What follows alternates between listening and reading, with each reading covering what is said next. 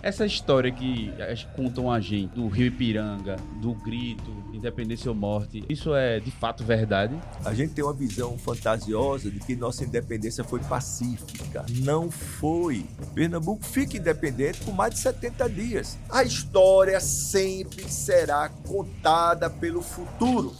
Bem-vindo a Nós, o podcast mais arretado em linha reta da América Latina. O papo de hoje é sobre o 7 de setembro, o dia da independência, e a gente convidou mais uma vez aqui Lula Couto, o nosso psicanalista, professor de história, historiador.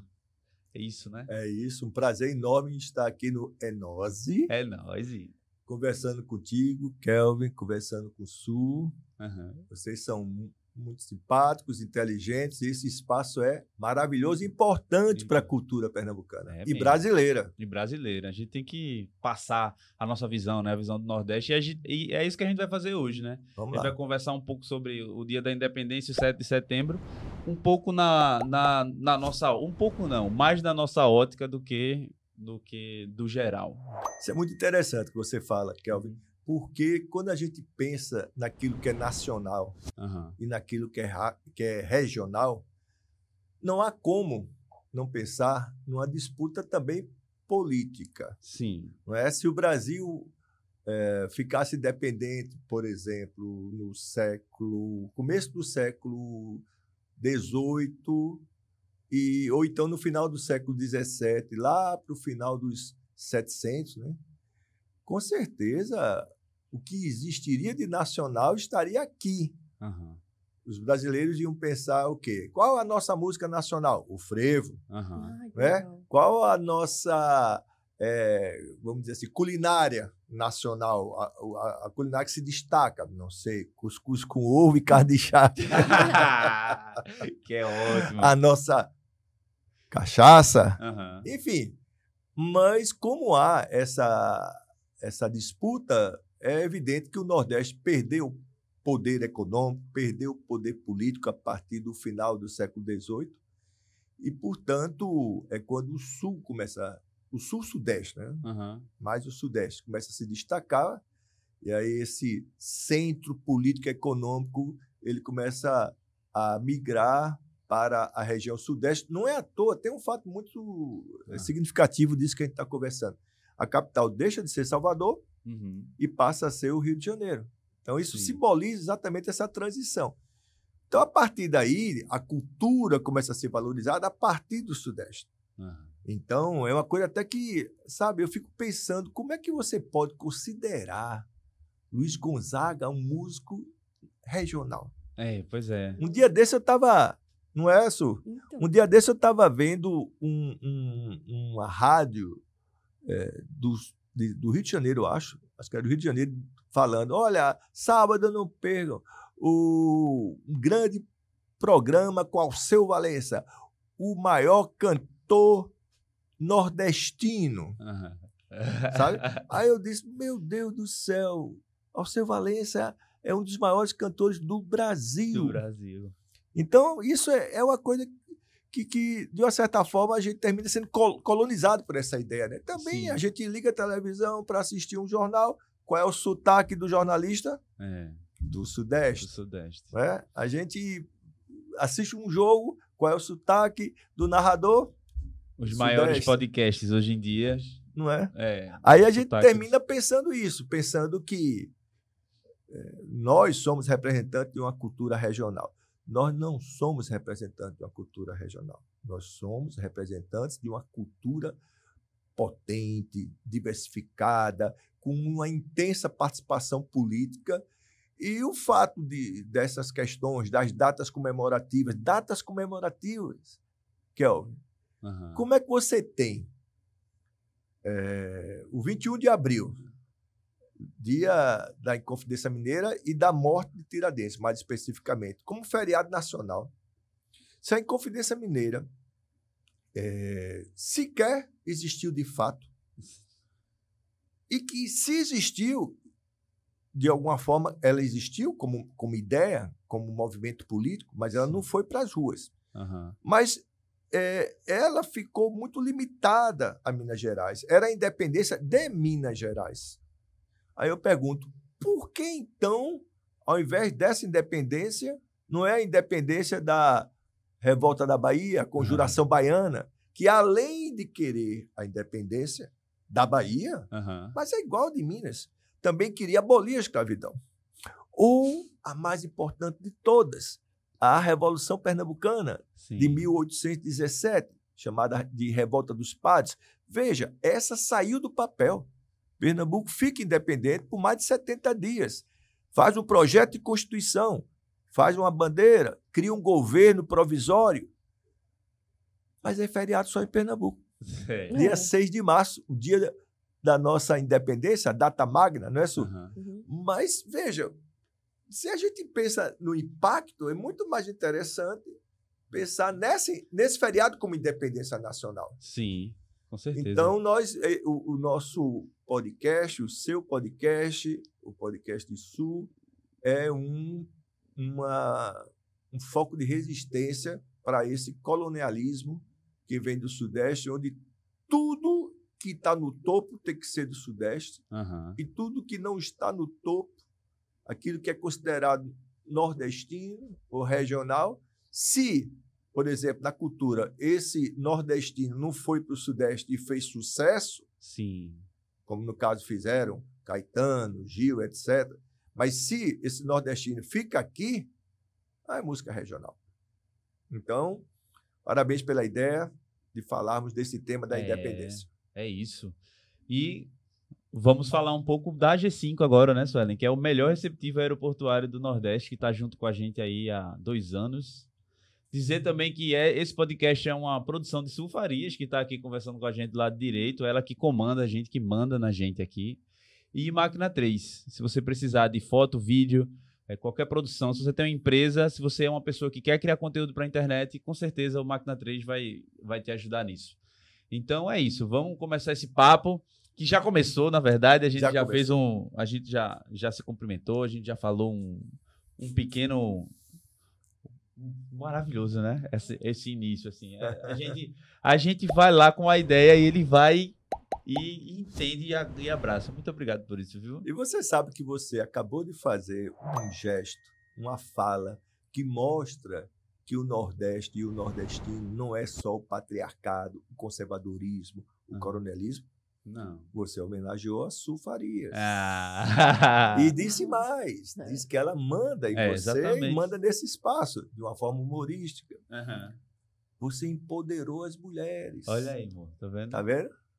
Mas não se empolga, não. Mas não vamos se empolgar não aqui. vamos, vamos pro papo, vamos pro papo. O Nordeste não é só patriarcado e machismo. É isso. Lula, eu queria começar fazendo uma pergunta é, mais geral, né, mais nacional, assim, que é essa história que contam a gente do, do, do Rio Ipiranga, do grito, independência ou morte, é, isso, isso é de fato verdade? Essa pergunta parece simples, mas não é. Porque eu costumo dizer, Kelvin, que a história ela pode se dividir de uma forma genérica e superficial, em duas condições, em dois momentos.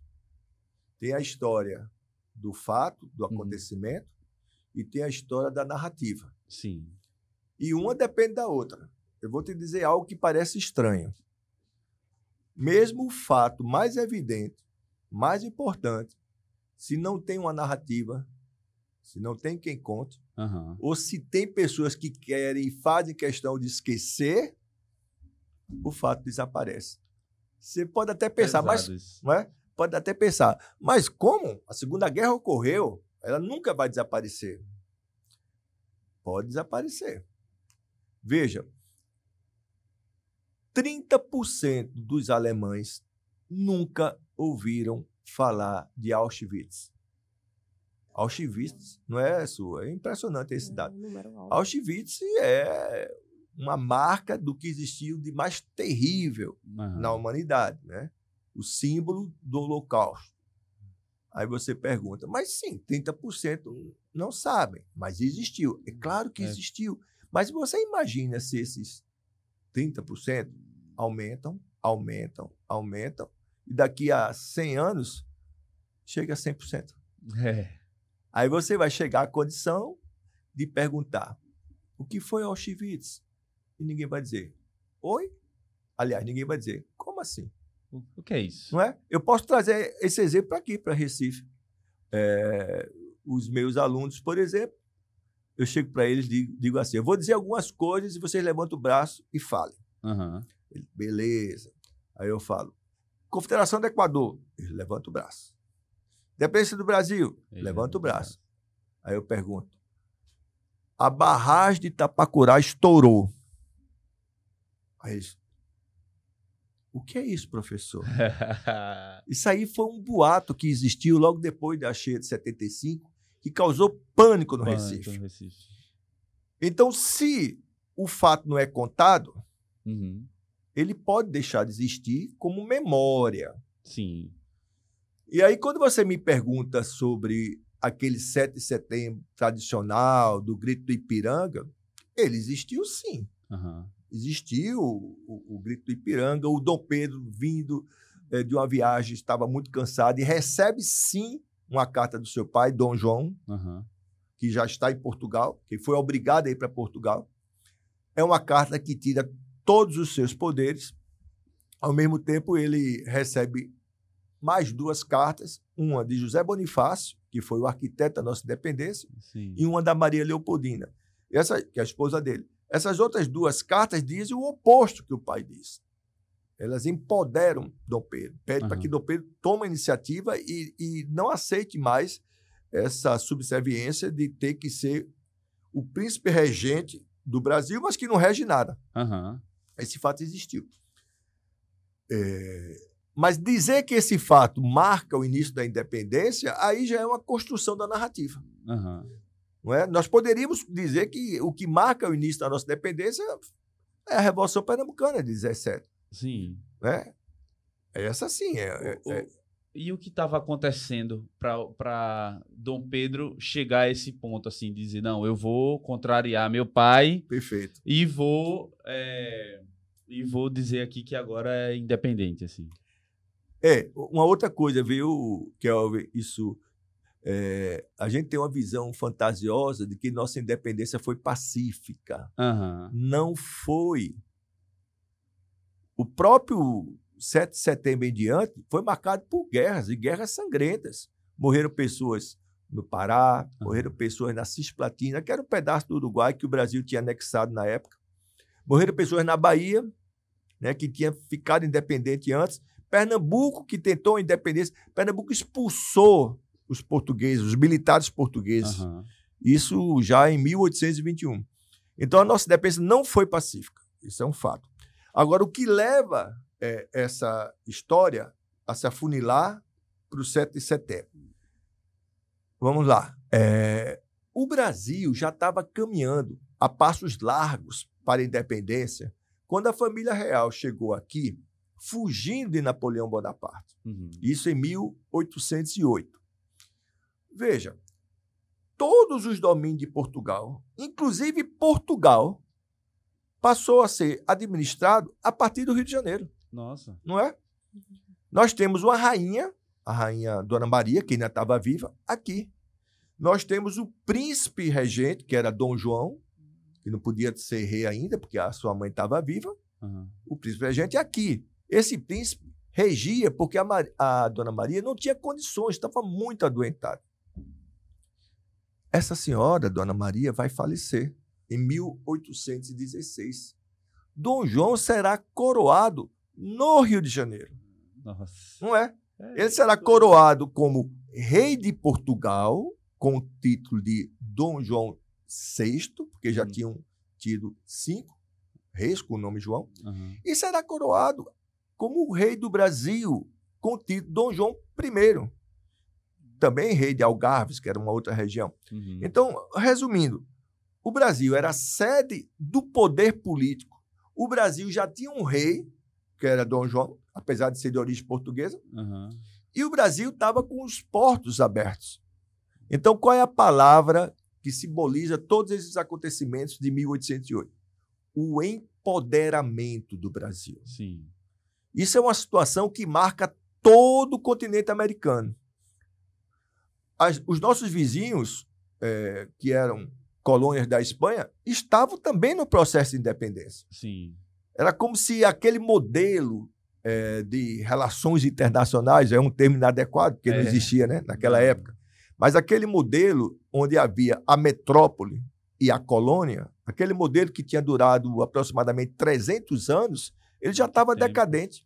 A idade moderna estava acabando e a idade contemporânea estava chegando. E um dos fatos, um dos acontecimentos que marcaram a chegada da idade contemporânea foi esse que você perguntou. Sim. As independências do continente americano, começando pelaquela independência que foi decisiva para a passagem para a idade contemporânea. Decisiva até para a Revolução Francesa, que muita, muita gente não sabe disso, uhum. que foi a independência dos Estados Unidos da América, 1776.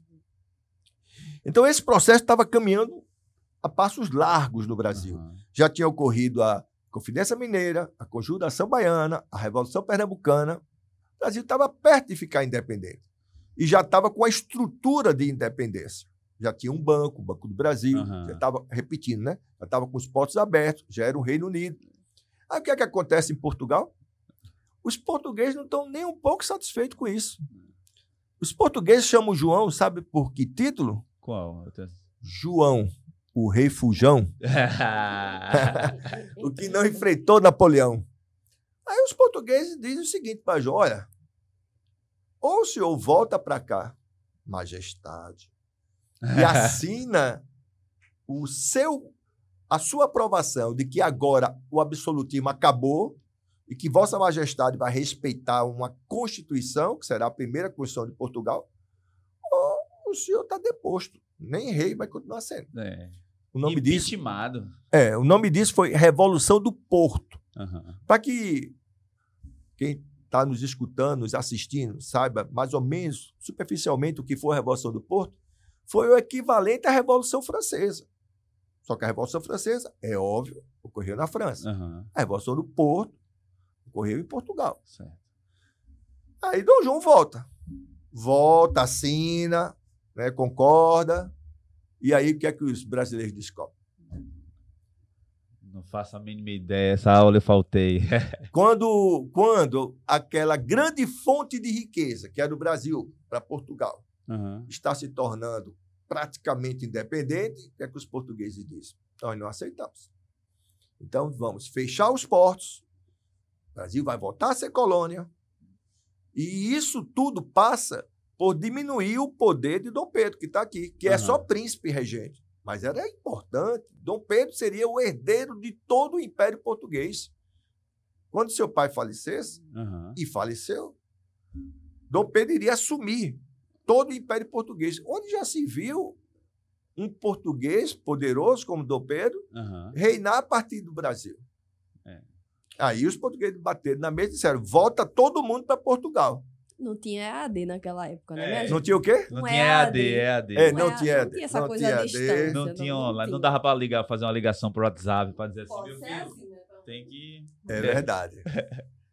Aí Dom Pedro, sabe aquele famoso dia do fico? Uhum, o dia do fico. Então, que ele disse que não voltava. Então, tu, todos esses acontecimentos têm a ver com isso. Dom Pedro é pressionado para representar as nossas elites no processo de independência. Ele podia não ter aceitado. Uhum. Não teria problema nenhum. O Brasil iria ficar independente e ia embora. A alternativa qual seria para o governo ou para a forma de governo? Bem, sem Dom Pedro e sem ninguém da família real, o Brasil iria seguir o rumo de todos os países do continente americano. Proclamar uma república uhum. e ter um presidente. Mas aí haveria um risco tremendo. Sabe qual era? Imagina, não vá dizer que você faltou. Eu, eu, a aula. eu faltei a aula. Vamos lá. Eu Kelvin, faz o seguinte. Vamos lá. Bota na cabeça o mapa da América Latina e o Brasil. Tu percebes que há alguma diferença, uma diferença significativa no tamanho? Eu acho que a América do Sul é maior, né? Não, mas pensa nos países. Os países. O Brasil é. O Brasil é imenso. O Brasil é imenso, certo? Os nossos vizinhos também eram. Uhum. Mas sabe o que aconteceu? Eles se fragmentaram. Porque eles não tiveram nenhuma autoridade central, um monarca, um rei. Entendi. Eles se fragmentaram. Então foi uma independência com fragmentação.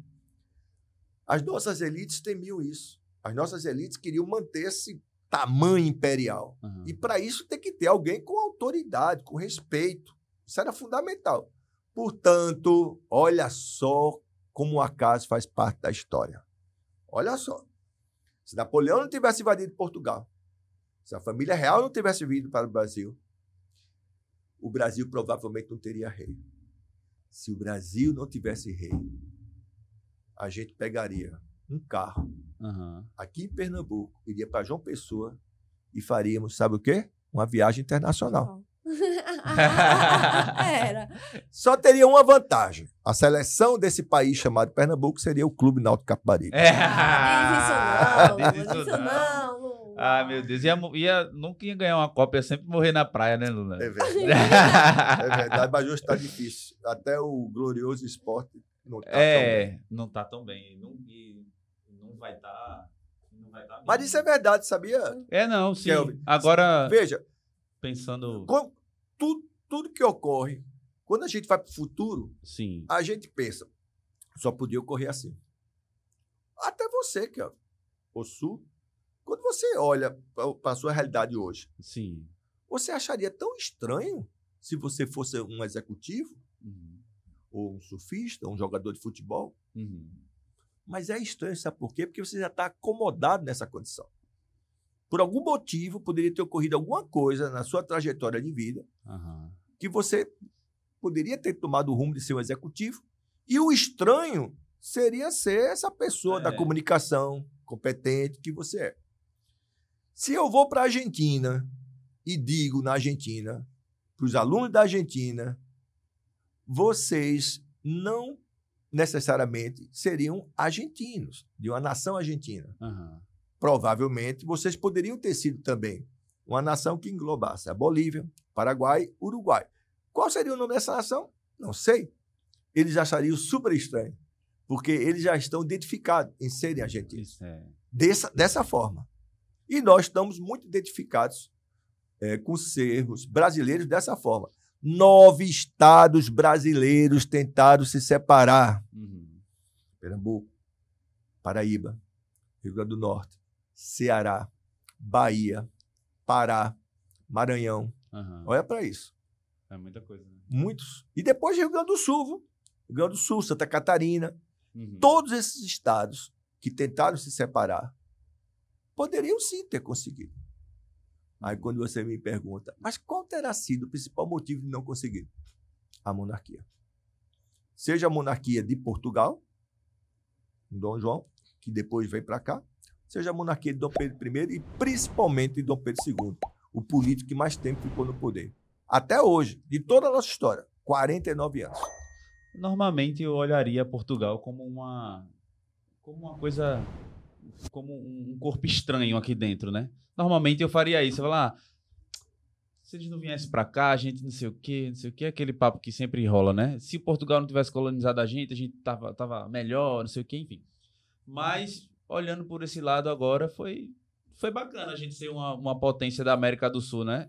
Ser grande dessa forma. Será que eu Será que eu enxerguei essa informação que tu me deu da forma correta, assim, de uma forma. Na, na história não tem forma correta. Aham. A história tem uma narrativa, uma, uma compreensão que nós temos, e essa compreensão e narrativa está na fronteira com os nossos desejos, com as Uhum. nossas posições políticas, etc. E tal.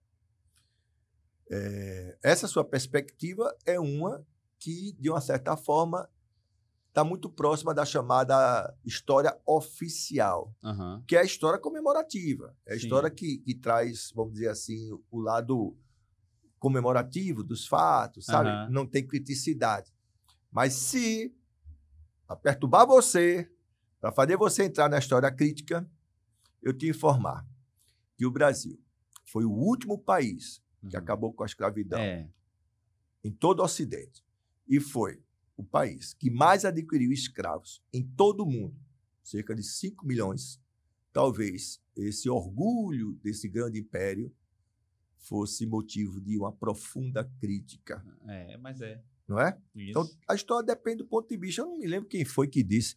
Cada ponto de vista é a vista de um ponto. Aham. Mas eu acho isso fantástico. É, A gente está aqui nesse espaço conversando, o teu ponto de vista é um, o meu é outro, o de sua é outro. exatamente.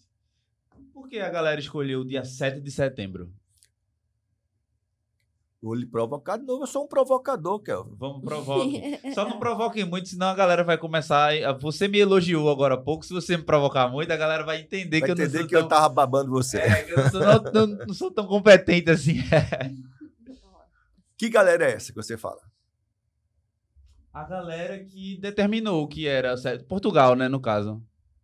Eu acho que foi Veja, Portugal que veja, determinou Vamos lá, o 7 vamos trabalhar, setembro. vamos pensar, vamos pensar. Vamos embora. Fazer com que quem está assistindo a gente também pense.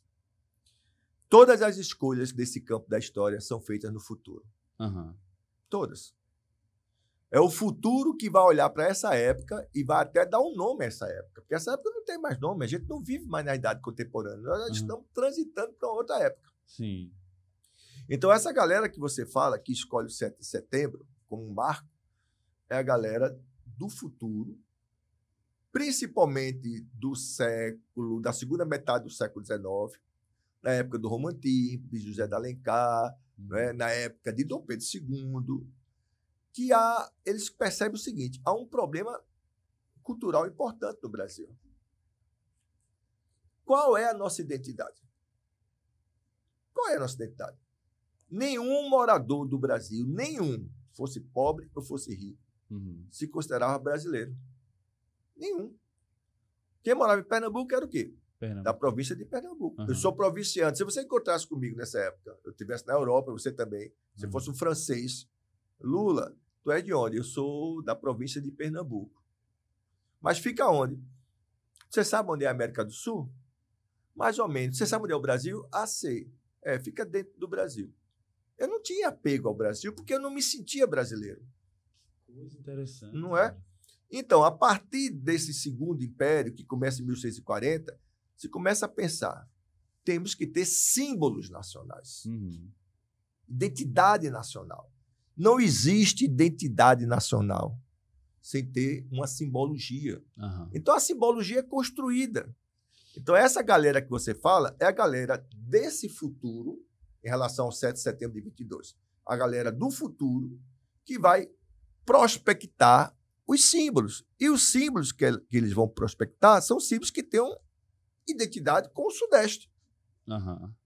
com aquilo que eles querem passar. Um país pacífico, um país bonito, um país que tem o sino do índio como uma figura especial, o mito Aham. do bochel selvagem, um país que tem uma paisagem maravilhosa, tem uma fauna maravilhosa, tem um mar, tem um céu delicioso, lindo de se ver. José de Alencar, Iracema, Lábios Aham. de Mel. Então é aí que começa a se construir.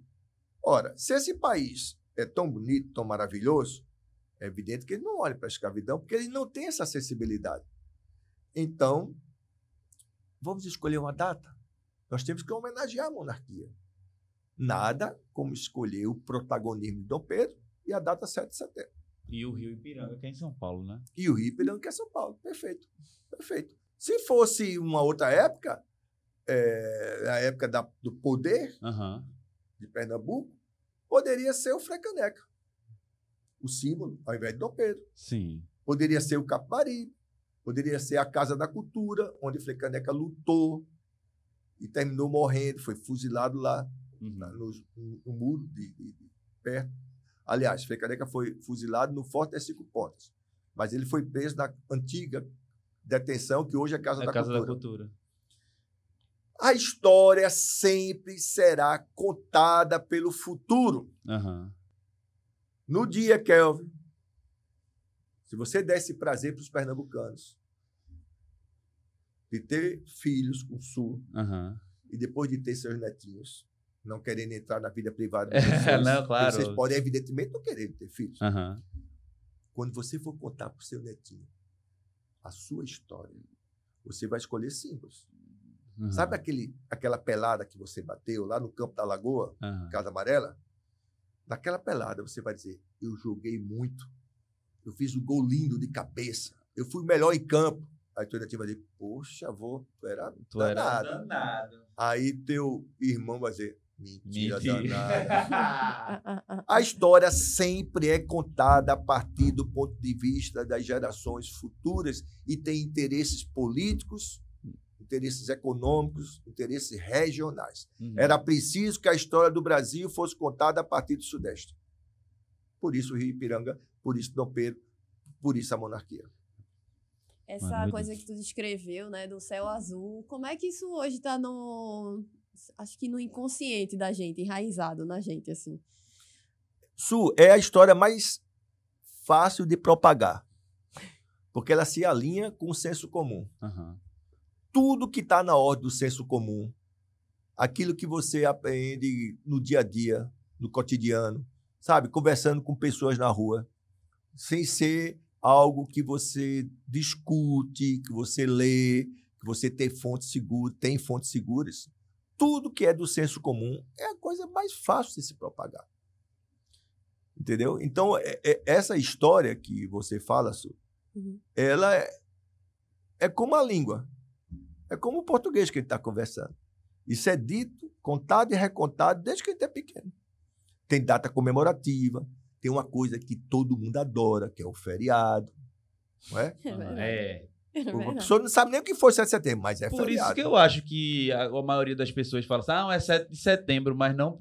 7 de setembro é feriado, não é, É. tipo a independência É. do Brasil. Eu acho que é isso. Por isso que o pessoal fala de 7 de setembro, será? Então, aquilo que não exige muito esforço, que você não vai perder muito tempo pensando, você assimila como 12 e 2 são 4.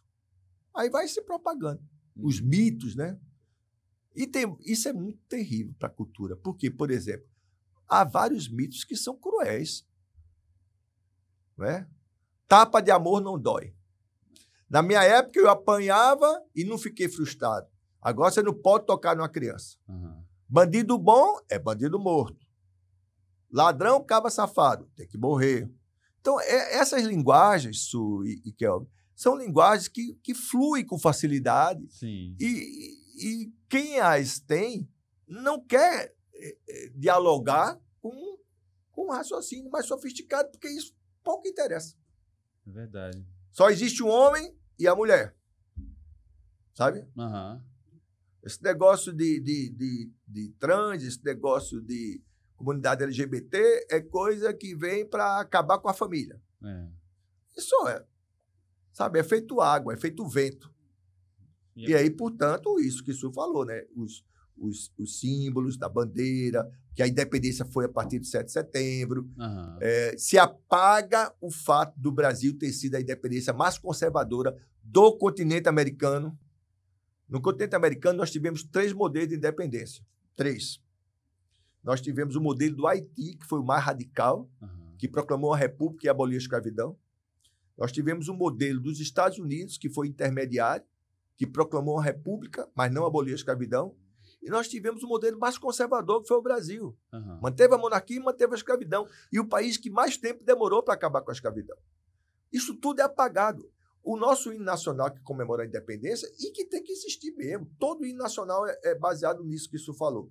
É chamado história oficial, glorificada. Aham. Nosso hino nacional diz que a partir do 7 de setembro nós ficamos deitados eternamente em berço esplêndido. E o sol da liberdade, em raios fúlgidos, brilhou no céu da pátria. Veja, nós passamos mais de 60 anos com a escravidão e fomos o país que mais comprou pessoas escravizadas. Isso que eu falo não está no hino nacional. Aham. É evidente que não está. Porque o hino nacional é feito para comemorar, É. não é? Pra dar orgulho, Pra né? dar orgulho. O hino da França, a orgulho. Marselhesa, diz. é, tem uma letra horrorosa. Ela é linda para cantar. Mas marchemos e marchemos que o sangue impuro dos nossos inimigos sejam usados para fertilizar o solo da França. Maria. Olha só, o sangue impuro dos nossos inimigos. Então todo hino é assim, todo hino ele é feito. é- imagina, Kelvin, sendo filho único. Tu és filho único? Não, tem uma irmã. Imagine você sendo filho único, fazendo 15 anos, e sua mãe escreveu uma carta para você para ser lida na frente de todo mundo. Só vai ter elogio. Ela jamais vai falar que eu tirava nota baixa. em história. Jamais. Não. Isso é, é a história que Sul trouxe. É a história oficial. História oficial é história comemorativa. Ela está presente em placas, em nome de praças, Uhum. nome de monumentos, na letra do hino. Todo hino de uma nação é um hino comemorativo. Portanto, não tem criticidade. E e não é para ter, claro, porque a função dele é. Agora, nós estamos aqui no podcast que é para refletir. É, vamos refletir, né? É. Inclusive, eu acho também que essa coisa do, da gente comemorar o, o, o dia da independência é a gente ir para lugar, os lugares ver os desfiles do, do, do- das Forças Armadas e É. tudo mais. Eu sempre fiquei pensando o que é que as Forças Armadas brasileiras é, simbolizam né, para o, o povo. Então, é, e aí eu, fico, eu ficava pensando assim, se, o pessoal sabe, ela vai simbolizar o povo que lutou contra é, Portugal, né? Que expulsou Portugal. Mas talvez o exército simbolize Portugal também, não sei. Eu fico eu fico viajando nisso. É, É. porque não existe história que não se conecte com o presente. Aham. Não existe. Quando você, eu fiz aquele exemplo hipotético, conversa com seu neto Aham. e diz que você jogou uma partida fantástica, e, enfim, quando sua mãe diz isso, é, você quer passar uma imagem X no presente para o seu. Aham. Então, essa tradição de ter o protagonismo das Forças Armadas é uma tradição da América Latina, principalmente. Sim. Porque as Forças Armadas da América Latina, principalmente o Exército, tiveram papel de destaque em momentos decisivos. No nosso caso, principalmente na proclamação da República, bem depois da independência. A independência foi em 22, 1122, a proclamação da República foi em 1889. Tanto é que, que os primeiros anos da República, os cinco primeiros anos da República, foram anos de- dos militares no poder. Uhum. Deodoro e Floriano. Por isso é chamada de República da Espada. Então, é, nós somos de uma região, América Latina, onde as Forças Armadas sempre se empoderaram. E, infelizmente, nas últimas décadas, continuaram achando que podiam se envolver com a política Aham. e não entenderem que o papel das Forças Armadas no mundo contemporâneo é o papel de serem forças do Estado, Uhum. independente de quem está no poder. Por que, que a gente não vê esse protagonismo das Forças Armadas na política dos Estados Unidos ou da política na Europa? Porque tanto a Europa como Estados Unidos e Canadá são estados, são regiões e países, enfim, sólidos, com Uhum. as instituições sólidas, onde o lugar das Forças Armadas é o lugar de forças do Estado. Uhum. Independe de quem está no poder, tem que bater continência. Na América Latina, não. Sabe? A- As Forças Armadas ainda, alguns representantes das Forças Armadas e da sociedade civil, Aham. Acha que, ou acham, que as Forças Armadas seriam um quarto poder, que pode dar a última palavra, É. sabe? Então, se isso é importante, nós temos que festejar É. as datas importantes com as Forças Armadas. É, é verdade. É muito verdade. Mas Eu ia muito para esses desfiles. eu, eu ia algumas vezes. Aí Eu era depois, pequeno. quando, quando eu comecei a fotografar e eu trabalhava na, ali no, no Cinema São Luís, por ali, aí eu preparava as coisas um dia antes para poder ir, ir fotografar algumas coisas lá e tal, mas eu, eu acho que eu tinha uns 18 anos, Eu mais só ou queria menos. dormir, eu dormia. Tocava os- os fogos, né? Tem os fogos, É, pô, pô, pô, pô, eu, seis horas, me- vou dormir de novo. Os fogos me É. incomodam um pouco. Ah, o- os feriados são maravilhosos para descansar. né? É, É. Eu digo para meus alunos, sabe o quê? Eu digo assim, olha, vamos fazer o seguinte, vamos contar uma história mais crítica, mais próxima de uma certa verdade, Aham. e a gente tem que começar a contar essa história pedindo para cancelar alguns feriados. aham. Vocês preferem uma história mais realista, sem feriado, ou uma história menos realista com feriado? Ele, Com feriado! Aí eu faço, que decepção. É. Viva nossos feriados, né? É. Bom demais. É, tu falou muito da, da Bahia, que teve um, um movimento lá, um É, grande antes, movimento antes de setembro. antes de, de- de setembro e, e de Pernambuco. Vamos falar Antes um pouco da Bahia. antes da Bahia, né? É porque não existia essa ideia de Brasil. O Aham. que, que eu acabei de falar, né? É, Então, as quando se falava em independência, era independência da província. sim. Como foi com os nossos vizinhos, Aham. que eu te falei que se fragmentaram. Mas qual a diferença com os nossos vizinhos? É que lá houve esses movimentos das províncias e deu certo até Sim. hoje. Porque esses movimentos fizeram surgir Paraguai, Argentina, Bolívia. Aqui houve e não deu certo.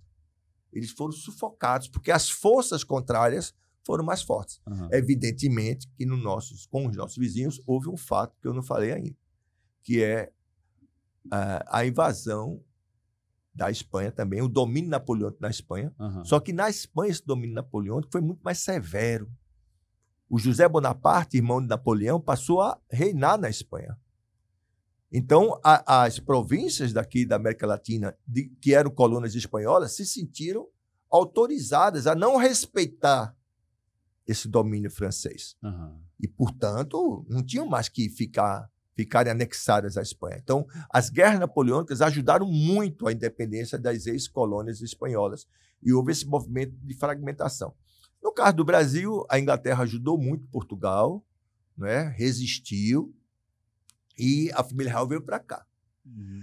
Então, o que eu queria te dizer é o seguinte: até o Brasil ficar independente, houve várias independências regionais, ou pelo menos tentativas de independência regionais. E a Bahia e Pernambuco se destacaram. Primeiro foi Pernambuco. Já em 21, a Confederação de Beberibe, Pernambuco expulsa os soldados portugueses daqui. Uhum.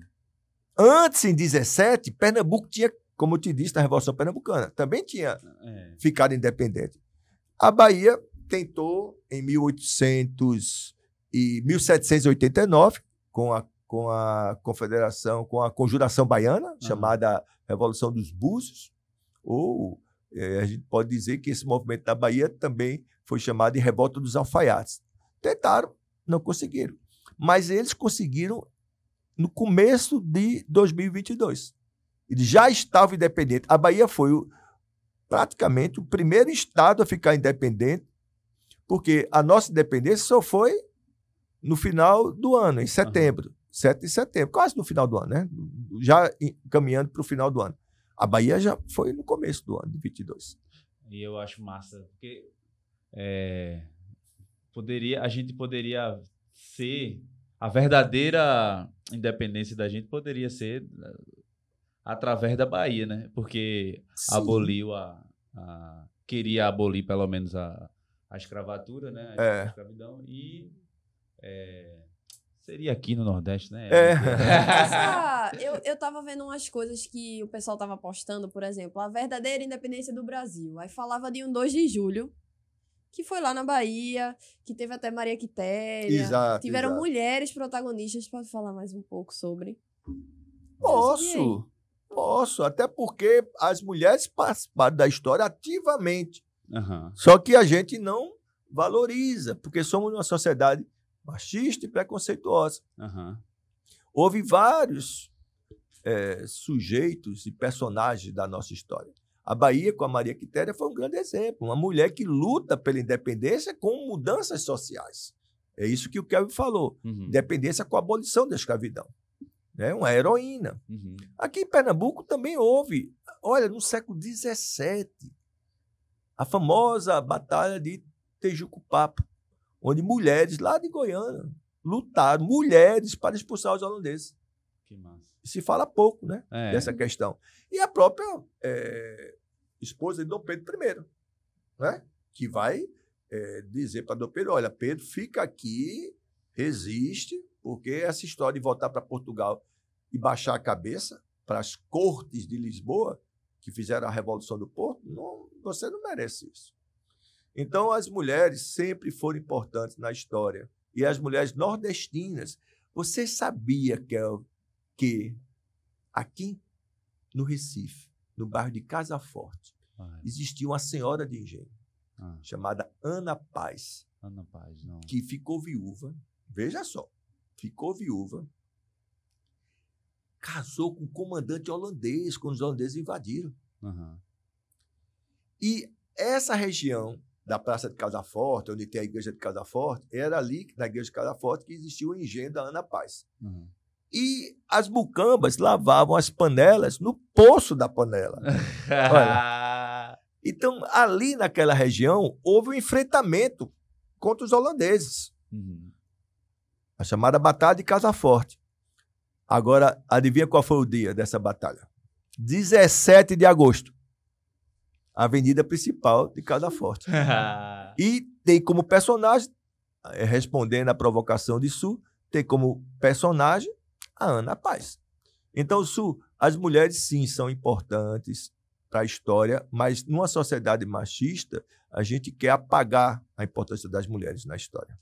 Legal, né, amor? Papo bom, né? Papo bom, né? Maravilhoso. Eu fico. Eu fico... É, é uma. São várias emoções, assim. Eu consigo ter. Ficar pensando assim. O que seria se a gente conseguisse separar, assim como nossos vizinhos, Argentina e tal, é, que o Pernambuco fosse. Porque ele já é meu país, mas assim, se ele fosse um país de fato, que a seleção tivesse Cook, Carlinhos, Carlinhos Bala, é, Juba, Padrão, Juba. Juba, Juba, tudo junto É, ali. é. No, puxa, assim, O hino nacional poderia ser Asa Branca. Asa Branca. Olha aí. Olha, e tem, e tem uma história assim, né? É. Que Zé da Macuca faz. Toca o hino nacional, aí ele, asa branca. É, É. toca o hino nacional aí. É. Benedito toca Asa Branca. Mas aí, aí- aí, que nem eu perguntar para você, Kelvin. Uhum. O que você seria se por um detalhe você tivesse rumado para um outro lugar? Eu seria a Globo. E Lembrei. isso, Não sei. Entendeu? Você seria. para para pensar cinco segundos Aham. em acasos que ocorreram na tua vida. E por causa desse acaso, você é o que é. Se não tivesse ocorrido. É, Detalhezinho na escolha. sim. Sabe? Aquela festa que você ia, desistiu e por causa disso você conheceu o Sul. Uhum. A gente não estaria aqui. É, no final, das, no final das contas, foi bom acontecer tudo isso, senão a gente não estaria aqui. É, o Milan Kundera trabalha isso. Que Aham. O Milan Kundera, o grande escritor Milan Kundera, que faleceu recentemente, ele trabalha essa questão do acaso no livro A Insustentável Leveza do Ser, que é o livro mais famoso dele. Nossa vida é marcada por acaso. Uhum. É porque nós somos sujeitos da ordem. Nós não conseguimos ficar bem acreditando que nossa vida é tão flexível, é tão volátil. Uhum. Nós precisamos ter ordem, início, meio e fim. Nós precisamos acreditar que o destino fez que você conhecesse Sul. Aham. Que o destino fez que eu fosse professor e estivesse aqui. Que o destino faz com que a gente, depois da morte, tenha alguma coisa, sabe? Uhum. Nós precisamos de ordem, sabe? Viver numa, numa, num mundo onde você acha que a qualquer momento coisas podem acontecer e mudar completamente tua vida, gera instabilidade. Mas também gera alienação se você não aceita isso. Eu queria fazer uma pergunta a tu agora, já pensando nisso que tu acabou de falar. Tá. É, é claro que a gente precisa entender por que a gente precisa entender a história, Hum. já que e saber dela, conhecer os detalhes, tanto a parte crítica, como a história crítica, né? E tem a história é, Comemorativa. comemorativa, Oficial. oficial. Qual a importância da gente saber disso e a gente ter que, de certa forma, aceitar assim o nosso destino, Hum. entender que a gente veio aqui, essa coisa que você falou agora. Qual a importância da história, assim, da, da Tá. gente entender ela? Tá certo. Boa pergunta. Um pouco Imagina você. Não, não, é ótimo. Imagina você e Sul acordando dia de sábado com mais tempo. Tá? Vamos supor que você acorda, bota o pé no chão e fala assim, eita, tô cansado. Olha, até tá doendo minha perna. Aham. Nossa, meu estômago não tá legal. velho." Você não gostaria de saber por quê? Sim. Você não gostaria de refletir sobre. Eu acho que eu exagerei no vinho. Aham. Ou o Sul diria, poxa, não devia ter feito aquele exercício que o meu personal trainer pediu para fazer. Aham. Isso quer dizer que para se localizar no presente, para conhecer melhor quem é você, você precisa olhar para as coisas que foram feitas no passado. Quando eu ressalto a, a, o seu ato elegante, respeitoso para sua esposa, colocando ela Aham. como sendo a grande responsável pela existência desse espaço. O bom seria que isso fosse algo natural. Sim. Quando eu ressalto isso, é porque é algo que não é comum. Porque nós vivemos num estado absolutamente preconceituoso com as mulheres. Então, o próprio momento que eu, que eu elogio você pela sua atitude, quando eu faço isso, eu faço para dizer que, infelizmente, nem todos os homens agem como você. Então, a importância da história, principalmente a história crítica, é feito um espelho, é feito um documento de identidade, é feito você abrir um álbum de família. Você se conhece melhor. E se conhecendo melhor, se você se conhece melhor, você pode tomar decisões na sua vida que tenham mais afinidade com o que você quer. Não é? Eu posso querer ser médico, Uhum. por exemplo.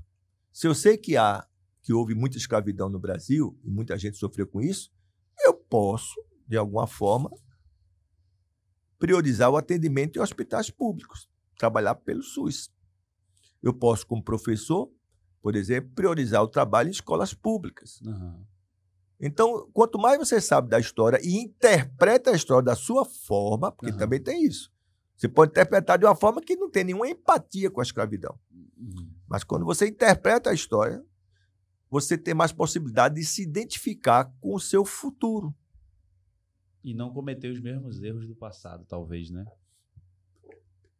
É, isso aí é evidente, mas eu, eu- eu acho que essa frase ela é muito. é- é- é- termina sendo assim, muito senso comum. É. Eu acho por quê? Eu acho que é algo mais profundo.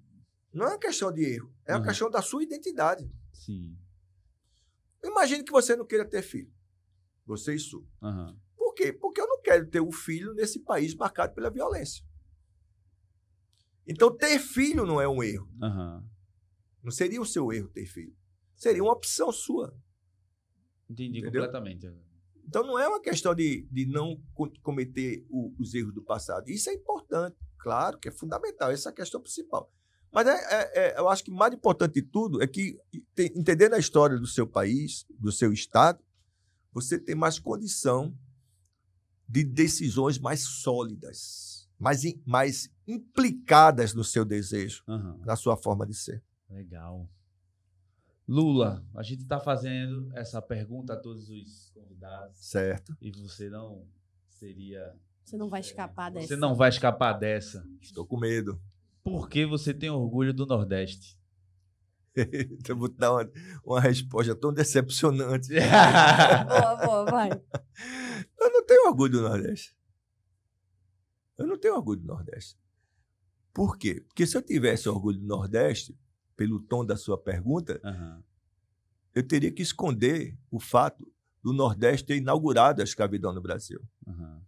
Eu teria que esconder o fato de Pernambuco ter se tornado o maior produtor de açúcar do mundo Aham. com a escravidão indígena. Eu teria que esquecer que essa fundação de Olinda tão bonita, Uhum. por Duarte Coelho foi marcada pela expulsão dos índios caetés. Então, eu não tenho orgulho do Nordeste. Eu tenho simpatia, eu tenho apego pelas coisas que eu considero bonitas no Nordeste, que são a música, a culinária, os meus amigos, vocês. Ou seja, eu tenho orgulho por aquilo que me deixa feliz e que eu acho bonito Aham. o frevo, a cultura popular, o nosso brega, que é maravilhoso, o nosso Reginaldo Rossi. Isso eu tenho orgulho. Mas eu não tenho orgulho de Pernambuco ter sido tão poderoso, Aham. né? o estado que mais produzia açúcar no mundo, a grande potência no começo da colônia. Isso aí me dá tristeza, porque essa potência foi muito construída em cima do sofrimento dos povos indígenas e dos povos africanos. Eu vou dizer, viu? Foi a melhor resposta que já teve nesse podcast. Agora eu posso escolher. Agora eu posso escolher. Votação para os nossos É, acompanhantes, É. ouvintes e, e internautas. Muito obrigado, viu, Lula, pelo papo. Lula, eu quero que você volte aqui pra gente falar de saúde mental, que você é na lista. E eu percebi que você deu várias coisas aí entrando. Quase que eu puxava e entrava nesse assunto, é, mas vamos deixar teve, separado. Teve, é, vamos deixar separado. Olha, a única coisa que eu não gosto aqui é porque eu tenho que ir embora. É. Voltarei sempre. Adoro vocês, adoro essa proposta de vocês. Muito obrigado pelo convite. Para você que ficou aqui até o final, muito obrigado. Segue a gente nas redes sociais. Tu vai colocar É Nós e adiciona um Y no final. Fica É Nós e Podcast.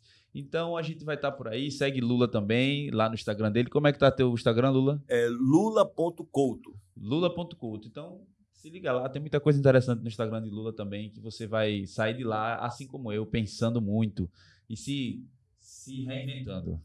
ótimo, ótimo. Vamos Parabéns. embora e é nóis.